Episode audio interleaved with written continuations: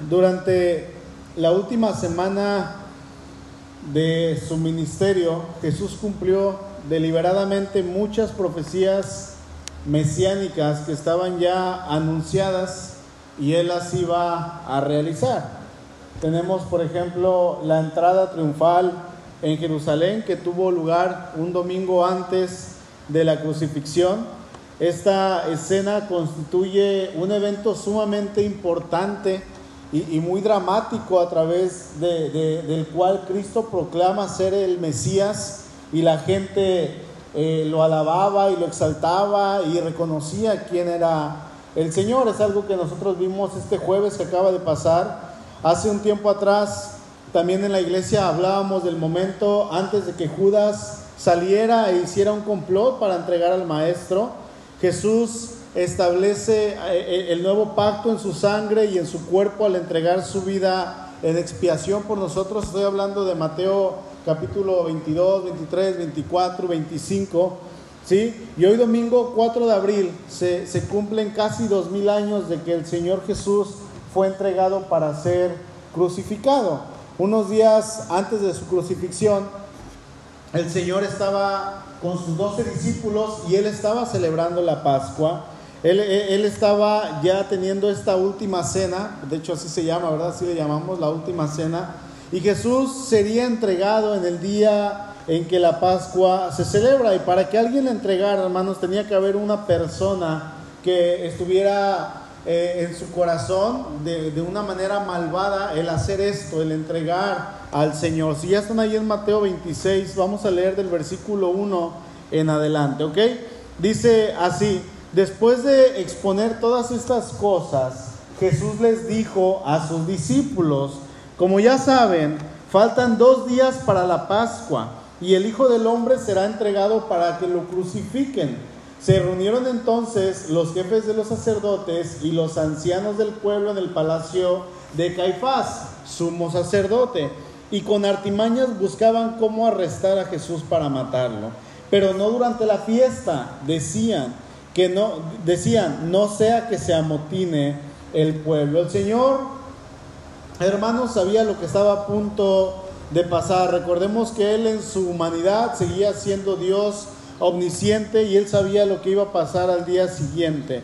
Y podemos ver que aún en este conocimiento, hermanos, nuestro Dios, en su amor, Él, a pesar de que sabía lo que iba a venir, la traición que Él iba a tener, no solamente de Judas, sino ahorita lo vamos a ver, Él decidió seguir hacia adelante. ¿Para qué? Para que nosotros eh, pudiéramos tener esa vida eterna. Ahora, hermanos, para que todo lo que nosotros sabemos de la cruz de Jesús, de su sufrimiento, de esta última eh, semana, la semana de la pasión de Cristo, los últimos días en que Él estuvo aquí en la tierra, para que todo esto pasara, tenía que haber alguien que lo hiciera, como comentaba hace un momento, y este alguien se llamó Judas, Judas Iscariote, pero no solamente estaba él actuando en cuanto a hacer un plan para entregar al maestro, sino que también estaban los líderes religiosos que siempre a lo largo del ministerio del Señor Jesús le tuvieron celos, le tuvieron envidia, le tuvieron coraje, querían acabar con él, no lo podían ni ver siquiera en pintura. Y Jesús estaba exponiendo ahora eh, un momento antes, unos momentos antes, el reino de Dios usando parábolas Recuerden, estoy hablando un poquito antes del capítulo 26, en el capítulo 24 y el capítulo 25, que es lo que estamos estudiando en los domingos regulares, él habla de los últimos tiempos. El capítulo 24 y 25 van pegados, tiene mucho que ver lo que habla cada uno de ellos. Y él está hablando del momento en que va a separar aquellas ovejas verdaderas de los cabritos, de las cabras, de aquellas que, que dicen ser ovejas pero no lo son. Y terminando de hablar de esto, hermanos, que son verdades eternas, en ese momento lo fueron para los discípulos, ahora lo es para nosotros, Él comienza a hablar y Él dice, es necesario que yo muera. Es necesario que yo parta de, que, bueno, que, no, que no, que parta de este mundo, sino es necesario que yo tenga que ir a la cruz. Dice el verso 2, como ya saben, faltan dos días para la Pascua y el Hijo del Hombre será entregado para que lo crucifiquen. Él, hermanos, tenía que ser entregado y tenía que ser crucificado el día de la Pascua y solamente de esta manera él iba a tomar ese lugar como Cordero de Dios que quita el pecado del mundo. El Señor dice, voy a ser entregado, voy a ser traicionado. Y el Señor sabía perfectamente quién sería el que lo iba a entregar, dice el versículo 14. Entonces, ahí en Mateo 26, por favor. Está muy fuerte, se escucha bien allá afuera. ¿Se escucha bien? Ok, dice Mateo 26, 14. Entonces, uno de los doce, que se llamaba Judas Iscariote, fue a los principales sacerdotes y les dijo, ¿qué me queréis dar? Y yo os lo entregaré. Y ellos le asignaron 30 piezas de plata y desde entonces buscaba oportunidad para entregarle. En el momento, hermanos, en que Judas se pone de acuerdo con los sacerdotes para entregar, no solamente se encontraba Judas ahí en ese momento, sino que también había otro grupo de personas ahí frente a Judas que estaban tramando, al igual que él, hacer esta traición a nuestro Señor Jesucristo. Fíjense, Mateo menciona a dos grupos del Sanedrín que se juntaron en una consulta informal en, casa del sumo sacerdote para decidir una estrategia para poder asesinar al Señor, para poder asesinar al Maestro. E, el Sanedrín era aquel concilio, aquel grupo, aquel lugar donde llegaban todos los líderes religiosos, sean los fariseos, todos los doctores de la ley, todas aquellas personas que tenían influencia en el pueblo pertenecían al Sanedrín. Es como quizá por decir hoy en día que nosotros como iglesia, la iglesia pertenece a la Convención Nacional Bautista de México. ¿Sí? Pertenecemos a una convención nacional. Y en esta convención se hacen plenarias anuales. Bueno, en las plenarias anuales van los pastores por lo regular y se juntan 600, 800 pastores de todo el país. ¿Y qué es lo que pasa? Bueno, se dan temas que tienen que ver con el Evangelio, predicaciones, exposiciones, talleres. Y en este grupo no solamente hay pastores, sino que, por ejemplo, si el pastor de la iglesia no puede ir y puede ir uno de los ancianos, uno de los diáconos, de los líderes, van a este lugar y van como representantes de la iglesia. Eso es lo que es o podría ser hoy en día, vamos a ponerlo así, el Sanedrín, ¿verdad? Era un lugar donde se reunían todos los líderes religiosos. En este lugar estaban los fariseos, los doctores de la ley, quizá eh, también algunos saduceos. Y dice ahí en Marcos que él, él incluye a los escribas, este era otro grupo que pertenecía al Sanedrín, dice Marcos 14.1. Dos días después era la Pascua y la fiesta de los panes sin levadura, y buscaban los principales sacerdotes y los escribas cómo prenderle por engaño y matarle. Recordemos, hermanos, que todos estos personajes espirituales, desde tiempo atrás, ellos en su designio humano ya habían decidido matarlo pero ellos no querían crear una reacción en el pueblo, ellos no querían hacer un alboroto. ¿Por qué? Porque en el pueblo había muchas personas que abrigaban la esperanza de que Jesús se levantara como un guerrero, como un general, como un libertador del pueblo.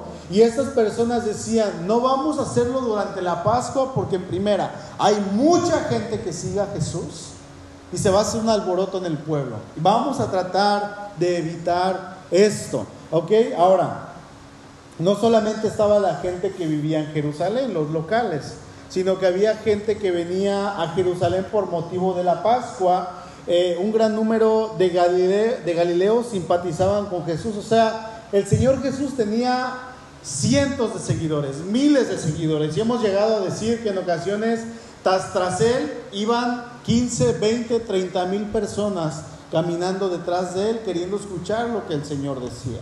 ¿sí? Pero aquí, en este momento, eh, hay un historiador judío que se llamó Josefo. Este hombre calculó que en ese momento de la Pascua en Jerusalén había entre dos y medio a tres millones de personas solamente para celebrar la Pascua. O sea, imagínense la cantidad tan abarrotada de gente, era una locura, era algo sumamente, eh, eh, una situación explosiva. Yo no sé cómo ¿Cómo tomen ustedes, obviamente, el turismo que viene aquí a, Bahía de Banderas, a Vallarta, es de mucha bendición? Pero ahorita en esta semana, que es Semana Santa, Semana de Pascua, y que son vacaciones, les ha tocado ir a Vallarta, o aquí a Mezcales, o a Bucerías. ¿Cómo se ponen las carreteras? Llenas de carros, porque el turismo que hay ahorita es en su mayoría turismo nacional.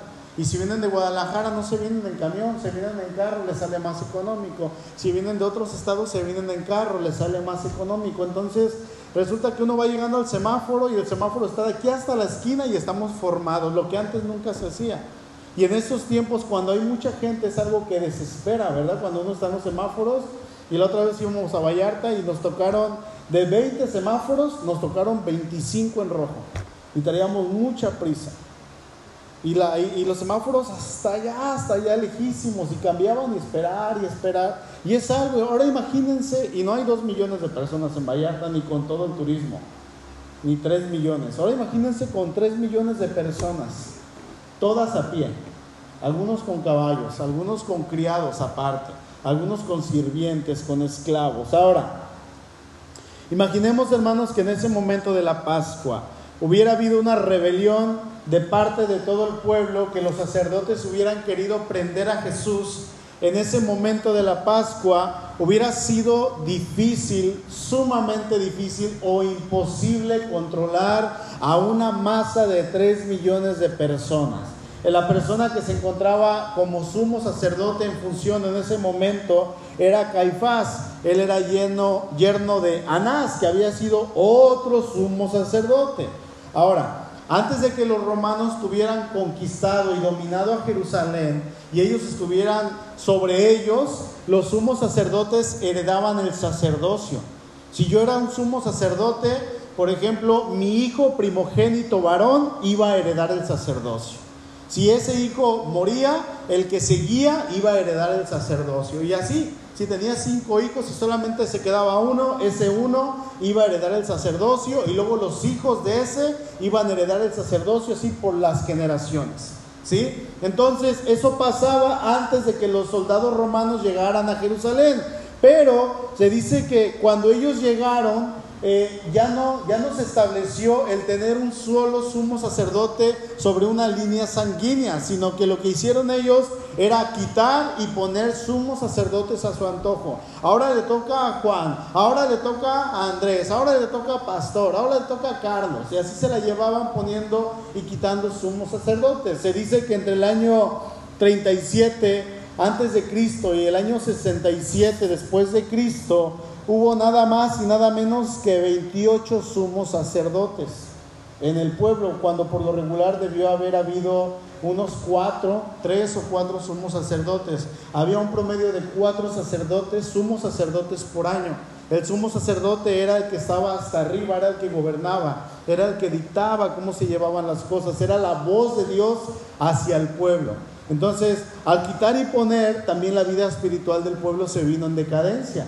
Sí, es por eso que tenemos este grupo de sacerdotes que siempre estaban con envidia, con celos, porque no conocían la ley, no tenían una persona fija que los estuviera llevando hacia la vida espiritual correcta. ¿sí? Ahora, esta práctica que, que, tenían de poner eh, sumos sacerdotes en cualquier momento, Caifás, que era el sumo sacerdote cuando estuvo Jesús, este hombre duró eh, un aproximado de cincuenta y tantos años en el poder, o sea, como sumo sacerdote, pero él era un hombre corrupto, era un hombre que no quería perder el puesto, él, permaneció desde el año 36 antes de Cristo hasta el año 50, hasta el año 18, perdón, después de Cristo, o sea, 54 años duró en el poder este hombre.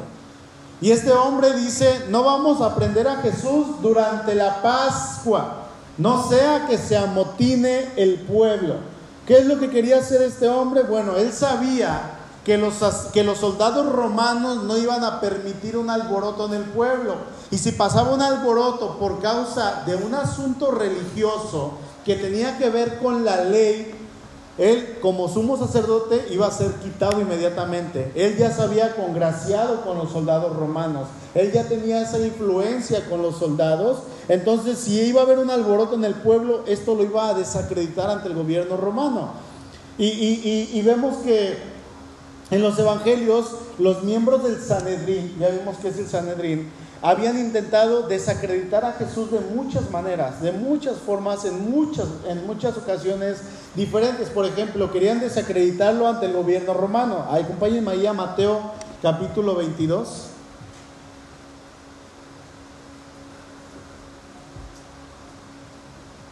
Lo habían querido desacreditar ante el gobierno, dice el verso 17. Dinos pues, ¿qué te parece?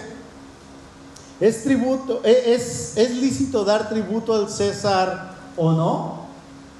Eso fue una. Luego, ahí en el verso 28, otra cosa que intentaron hacer fue desacreditándolo ante el pueblo con una pregunta difícil. Dice Mateo 22, 28, en la resurrección, pues, eh, ¿de cuál de los siete será ella mujer, ya que todos la tuvieron? Obviamente el Señor siempre supo cómo responder ante estas interrogantes en otra ocasión, ahí en el verso 36, ellos trataron de desacreditar a Jesús ante el pueblo en relación con la ley y le preguntan, maestro, ¿cuál es el gran mandamiento de la ley? Y ahora, hermanos, aunque todas estas preguntas podrían ser sencillas y podríamos decir, es que estas preguntas, ¿qué significan? ¿Qué, qué importancia tienen para el pueblo de nuestros días? Bueno, en aquellos días cualquier cosa que ellos dijeran mal significaba la muerte.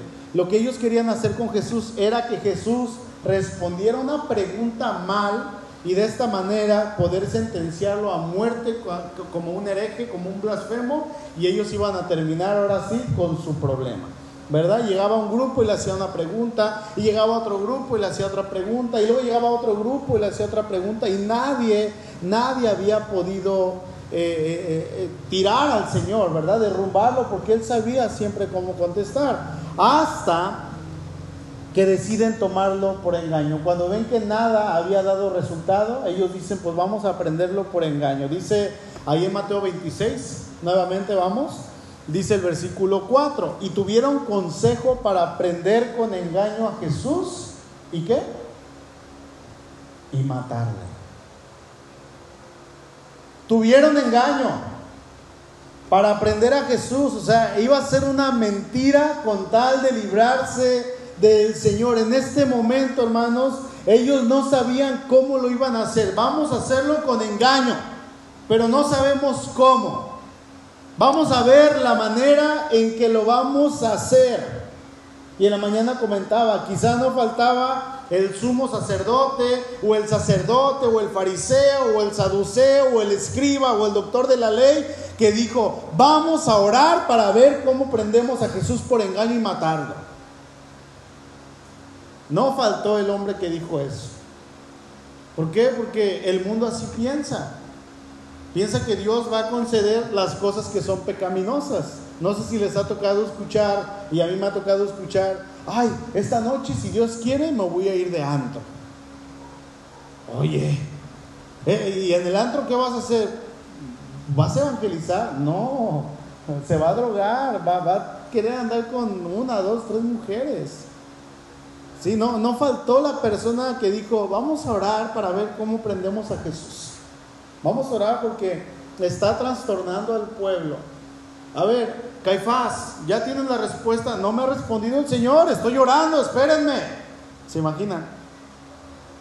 Es posible que alguien haya, haya dicho esto. En ese momento, hermanos, no sabían cómo hacerlo, habían planeado hacerlo con engaño, hasta que de repente se presenta una persona llamada Judas Iscariote y les trae una oferta que les viene a caer como anillo al dedo. ¿Sí? Pero esto, hermanos, no era algo que le sorprendiera al Señor. No era algo que al Señor lo fuera a tomar por sorpresa. En muchas ocasiones Él les menciona a los discípulos que Él tenía que pasar por todo esto. Por ejemplo, tenemos Marcos capítulo 10, 33 y 34, dice, he aquí, subimos a Jerusalén y el Hijo del Hombre será entregado a los principales sacerdotes y a los escribas y le condenarán a muerte y le entregarán a los gentiles y le escarnecerán, le azotarán y escupirán en él y le matarán. Pero ¿cuál es la promesa del Señor? Dice, más al tercer día resucitará. Voy a resucitar, les dice el Señor. Y todo esto, hermanos, el Señor se los había dicho, pero ellos lo habían olvidado. Ellos no recordaban las palabras de Jesús. Era necesario, hermanos, que del mismo grupo que Él llamó para cambiar al mundo entero, hubiera una persona que lo entregara. Era necesario. Y es que el Señor sí tenía que ser entregado, como Él dice ahí mismo en Marcos 10, para que lo condenaran a muerte y para que lo entregaran a los, a los gentiles, para que lo escarnecieran, para que lo azotaran, para que lo escupieran y finalmente para que lo mataran. Todo esto tenía que pasar. Él iba a ser traicionado. Pero ¿saben qué? ¿Cuál iba a ser el resultado de todo esto? Ahí en Marcos 10:34 dice al final del texto. ¿Qué dice? Más al tercer día resucitará. Él iba a resucitar. Él iba a salir victorioso. Ahí estaba todo, hermano. Jesús se lo había dicho antes a los discípulos, pero ellos no lo entendían. No lo habían entendido, no habían captado las palabras del maestro. Ellos no entendían a qué se refería Jesús cuando él hablaba de todas estas cosas. Recordemos ahí en Lucas 24, cuando eh, el Señor es entregado, es escarnecido, es humillado, es escupido y es muerto y es sepultado. Dos de sus discípulos dice que iban camino a Emaús. Y en el camino ellos iban platicando, iban todos tristes por lo que había pasado y de repente Jesús se les aparece y se acerca y se incorpora al, camino de ellos y les dice, ¿a dónde van? No, pues vamos a Emaús. Ah, pues me voy, yo voy para allá, ¿verdad? Me voy con ustedes. ¿De qué platican? Les dice el Señor y ellos le dicen, ¿qué no sabes lo que pasó en Jerusalén? ¿No conociste a un hombre llamado Jesús? Un varón, profeta, que Dios lo usaba de grandes maneras, pero fue acusado como una persona que, que, practicaba otras cosas y lo entregaron a la muerte y entonces él murió y hasta ahí se quedaron. Ya no pudieron dar más porque no entendían. ¿Y qué es lo que el Señor hace? El Señor les empieza a explicar el Evangelio nuevamente y les dice, era necesario que todo esto pasara. Era necesario que el Hijo del Hombre sufriera y que muriera, pero que al tercer día iba a resucitar. Hermanos, nuestro Señor tenía que ser crucificado. Nuestro Señor tenía que ser muerto. Nuestro Señor tenía que ser eh, traicionado. Nuestro Señor tenía que ser humillado. Y esa humillación no se dio solamente en la cruz. No se dio solamente porque Él en la cruz estaba completamente desnudo. No se dio esa humillación ahí cuando lo escupieron, no. La humillación vino muchísimo antes, desde el momento en que Él se encarnó, comenzó su humillación. Ya lo hemos visto en otras ocasiones. Eh, el Señor fue humillado desde un principio en esta tierra y Él de niño fue perseguido para ser asesinado. Acuérdense que, el ángel se le aparece en sueños, ahí en Mateo 2.13, y le dice, levántate, toma al niño y a su madre, huye a Egipto y permanece hasta allá hasta que te, yo te diga, porque acontecerá que Herodes buscará al niño para matarlo. ¿Sí? Y seguimos avanzando en el Evangelio, llegamos a, a, Mateo 4 y vemos que el Señor es tentado por Satanás. Imagínense al santo Hijo, al eterno Hijo de Dios siendo tentado. Esto es parte de la humillación del Señor y seguimos avanzando en los evangelios y cuando Él comienza a anunciar el evangelio vemos que en todo tiempo Él tiene oposición de parte de aquellos líderes religiosos y siempre hubo personas, hermanos, que querían entregarlo para que Él fuera asesinado y Jesús sacaba demonios y lo contradecían. Jesús hacía milagros y lo contradecían. Jesús sanaba a personas y lo contradecían. Jesús hablaba sabiduría y lo contradecían. Ahí en Mateo 9:34, Él sana a una persona muda y endemoniada. Y lo primero que las personas dicen, eh, por el príncipe de los demonios, echa fuera a los demonios. Le estaban diciendo Satanás a Jesús. En muchas ocasiones quisieron atraparle y darle muerte. Su misma familia, hermanos, no creía en él. En Juan capítulo 6 vemos que muchos de sus discípulos, probablemente miles de los discípulos que lo seguían, dejaron de seguirlo porque Él los confrontó. Él les dijo en qué estaban mal y las personas dejaron de seguirlo y lo abandonaron a tal grado que cuando el Espíritu viene ahí en Hechos capítulo 2, solamente había 120 personas con el Señor, no había más. De 20 mil, de 25 mil que lo seguían y que se pudieron haber revelado más de 2 millones o 3 millones de personas, solamente quedaron 120 con él. Lo traicionaron, le dieron la espalda. Isaías 53, 3 dice, despreciado y desechado entre los hombres, varón de dolores, experimentado en quebranto, y como que escondimos de él el rostro, fue menospreciado y no lo estimamos. Ciertamente llevó él nuestras enfermedades y sufrió nuestros dolores, y nosotros le tuvimos por azotado, por herido de Dios y abatido. Era necesario que Jesús sufriera lo que sufrió y que viviera lo que vivió. Gracias a esto, hermanos, hoy podemos decir que tenemos la vida eterna que somos salvos, que somos hijos de Dios y podemos hacer nuestro el versículo que se encuentra ahí en Hebreos 2.18. Dice Hebreos 2.18, pues en cuanto él mismo padeció, siendo tentado, es poderoso para socorrer a los que son tentados. Pero no solamente esto, sino que gracias a todo el sufrimiento que Cristo pasó, hoy podemos decir que nuestro Salvador es completo, es integral. En Él lo tenemos todo, no nos falta nada. Teniendo el Evangelio, hermanos, lo tenemos todo. Dice el apóstol Pablo, como no teniendo nada, porque él literalmente no tenía nada, dice más, poseyéndolo todo. Yo lo tengo todo cuando tengo el Evangelio. Nuestro Salvador es integral. Estamos completos en Él. Sí, hermanos, Él sufrió la traición de un hombre llamado Judas. Y estaba cenando con Él y el Señor le dijo, lo que vas a hacer, Judas, hazlo ya. Ya sabía. Y luego Judas se va con los sacerdotes. Dice que Satanás entró en Él, ¿verdad? Se va con los sacerdotes vende a Jesús por 30 monedas y dice, yo se los voy a entregar, al que yo le dé un beso en el cachete es él. Y Jesús los llevó a un lugar donde solamente ellos conocían, donde ellos tenían intimidad para orar, donde Jesús les enseñaba. Y Judas lo llevó hasta ese lugar a todo el grupo de sacerdotes y besa al maestro. Y Jesús le dice, amigo, ¿a qué vienes? Él sabía que iba a pasar esto. Él tenía que pasar esto sufrió la traición de este hombre llamado Judas, pero no solamente de él, hermanos, sino de toda la humanidad. Él fue traicionado por todos nosotros. Él fue traicionado. Él, que es el creador, fue entregado por su misma creación. Él, que es el creador, que es el que quita y pone reyes, fue entregado por aquellas mismas personas que él había permitido que se levantaran como líderes religiosos. Él, hermanos, fue entregado por aquellas personas y le gritaban, crucifíquenlo. Aquellas personas que una semana antes le decían, Osana, bendito el que viene en el nombre del Señor, Osana en las alturas, Osana el hijo de David.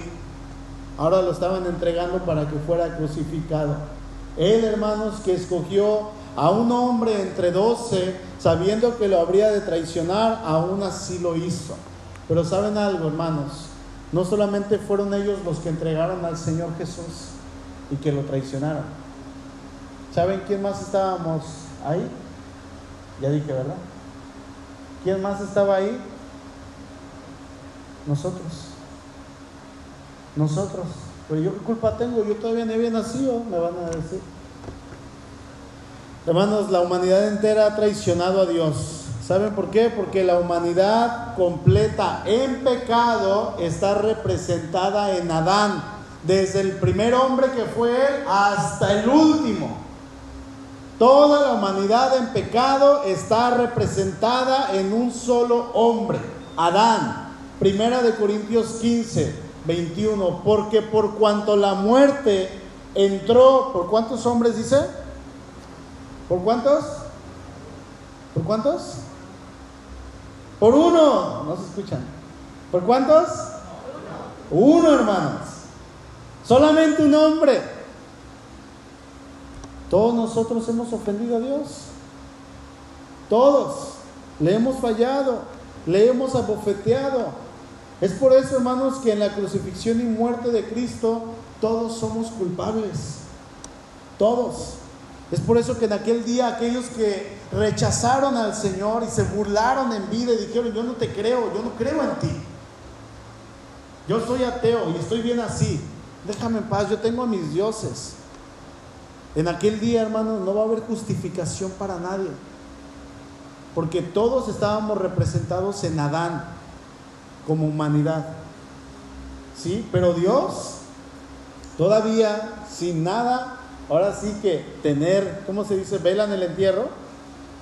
Él envía a su Hijo y lo entrega para que muera por todos nosotros los que creen en Él son salvos y los que no son condenados. Y en aquel día nadie se va a poder justificar delante de Él, diciéndoles que Señor, es que, es que no se va a poder.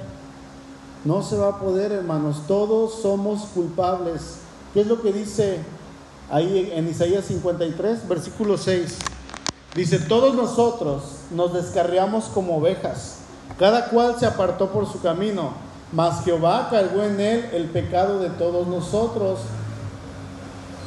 Mas Jehová cargó en él el pecado de todos nosotros. Ahí estamos incluidos, hermano, usted y yo. Somos tan culpables de la muerte de Jesús así como Judas. Somos tan culpables de la muerte de Jesús así como los sacerdotes que lo entregaron. Nosotros también traicionamos al Señor. Nosotros también traicionamos a nuestro Dios.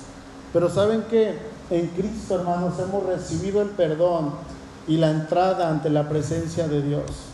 Nuevamente vamos a leer 1 Corintios 15, 21 y vamos a leerlo ahora sí completo el versículo. Perdón, el versículo, sí, 21. Dice, porque por cuanto la muerte entró, ¿por cuántos?